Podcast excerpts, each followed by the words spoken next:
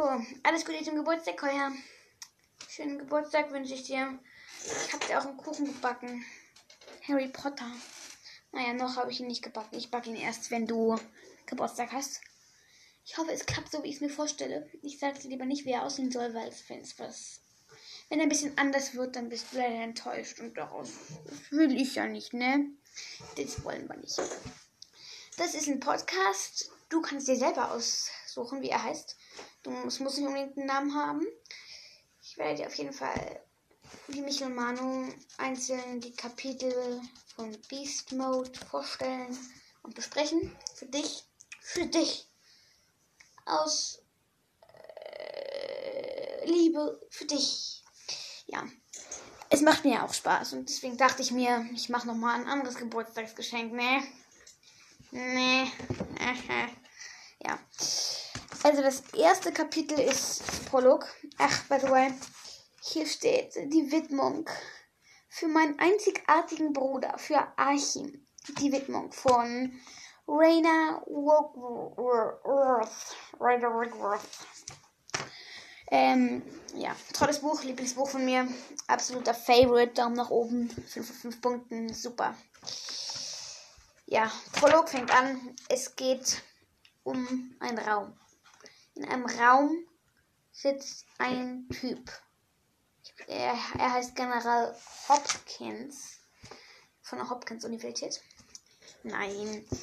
Ähm, der Raum ist eingerichtet mit einem ich so einem Metalltisch und ein paar Plastikstühlen und so einem Flachbildfernseher. Nice. Haben wir auch.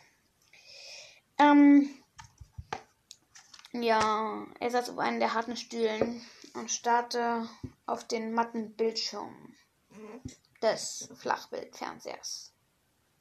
Buch vorbei. Spaß. Ähm, dann kommt irgendwie so ein anderer Heini noch rein. Moment, hier sind meine Notizen, die muss ich mir anschauen. Madison, der Oberthing Officer des Geheimdienstes SCF, Special Commander, Command Air Force. Diese Air Force SCF ist anscheinend so geheim, dass nicht mal der Präsident davon weiß. Was mich übrigens verwirrt hat, ist Rainer Rickworth wohnt in der, nächste, in der Nähe von. Moment nochmal nachschauen. Ähm, Rainer Rickworth hat zahlreiche Bücher veröffentlicht und dafür Preise gewonnen. Zuletzt die, den Jugendpreis Seeberger Feder Goldene Le Le Lesile und Ulmer Unke. Seinem Labyrinth-Trilogie landete er zudem auf dem Spiegel-Bestseller. Die Kinoverfilmung ist vorbei. Rainer ist halt in der Nähe von Stuttgart wohnt er. Stand genau am Ende und ich habe ganz vorne angefangen zu lesen. Ich bin echt daneben. Ja, du kommst gerade. Es ist der. Moment, wie viel ist denn heute? Ach, weiß ich nicht. Du kommst gerade rein, vielleicht erinnerst du dich. Es ist äh, 17.35 Es hat gerade geklingelt, könnte auch nur die Post sein. Du warst Fahrrad fahren. Ja, er lebt in der Nähe von Stuttgart, wie schon gesagt. Und anscheinend spielt das alles in den USA, aber er hat einen englischen Namen. Und er spielt in den USA aber, USA, aber er lebt in der Nähe von Stuttgart. Das macht halt keinen Sinn. Und es ist, es ist auch ein deutscher Verlag. Also, und, und steht nichts von einer Übersetzung. Also hat ein deutscher Autor mit englischen Namen ein deutsches Buch geschrieben, was, was mit einem deutschen Verlag veröffentlicht wurde, was aber in Amerika spielt. Und auch amerikanischen Namen hat. Und zum Teil in Paris. Und in Altafrika. Nein, in Ägypten. Ja. Spoiler, Spoiler, Spoiler, aber du hast Buch gelesen. Du hast das Buch gelesen.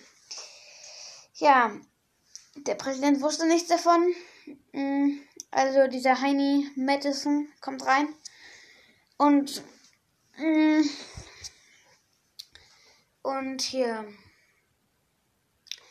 erzählt diesen Hopkins etwas von fünf Jugendlichen.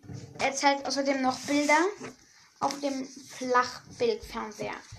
Achtung, jetzt ähm, lese ich den Klapptext vor. Eine 5000 Jahre alte Göttin, ein 200 Jahre alter Dämon, ein tätowierter Junge, der die Zeit anhalten kann, ein Mädchen, halb Mensch, halb Kampfmaschine, der Ultimative Nerd, aber praktisch unverwundbar, fünf Jugendliche mit übernatürlichen Kräften. Eine unmögliche Aufgabe.